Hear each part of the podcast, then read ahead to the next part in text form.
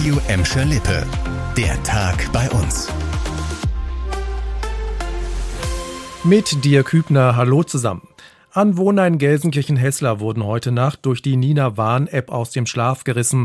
Wegen eines Großbrandes sollte man Fenster und Türen geschlossen halten. Der Grund, eine Bäckerei an der Hesslerstraße stand in Flammen. Das Feuer war gegen 1 Uhr ausgebrochen. Elf Menschen mussten das Wohn- und Geschäftshaus verlassen und die Nacht woanders verbringen. Laut der Gelsenkirchener Polizei war der Einsatz in der Bäckerei schwierig, weil die Gefahr einer Mehlstaubexplosion bestand. Die Bäckerei wurde durch das Feuer komplett zerstört. Der Schaden liegt im sechsstelligen Bereich, so die Polizei. Menschen wurden nicht verletzt. Die Brandursache ist noch nicht bekannt. Auch noch nicht richtig bekannt ist, wie sich eine Corona-Erkrankung langfristig beim Menschen auswirkt. Wichtig ist auf jeden Fall Hilfe für die Betroffenen. Und die gibt es bald in den evangelischen Kliniken in Gelsenkirchen. Im August wird an der Munkelstraße eine Long-Covid-Station eingerichtet.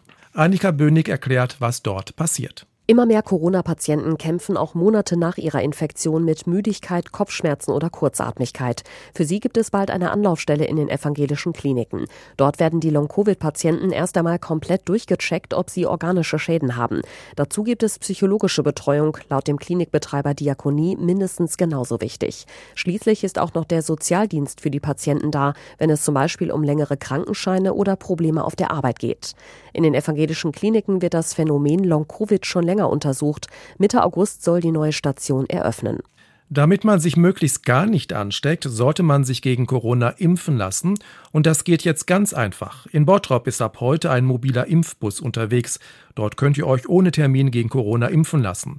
Erste Station war heute der Parkplatz am Kirchhellner Moviepark.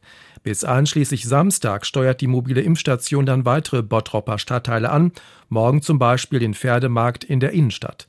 In Gelsenkirchen ist der Impfbus schon seit Samstag im Einsatz. Mit dem Angebot wollen Bottrop und Gelsenkirchen unkomplizierte Impfmöglichkeiten vor Ort schaffen und so Tempo bei der Corona-Impfkampagne machen. Aktuell läuft die eher schleppend. Alle Termine und Standorte der Impfbusse findet ihr auf radioemschalippe.de. Und leider ist Corona auch ein Thema auf Schalke und das so kurz vor dem Saisonstart in der zweiten Liga. Schalke-Torwart Ralf Herrmann hat sich mit Corona infiziert. Das hat der Verein am Nachmittag bestätigt.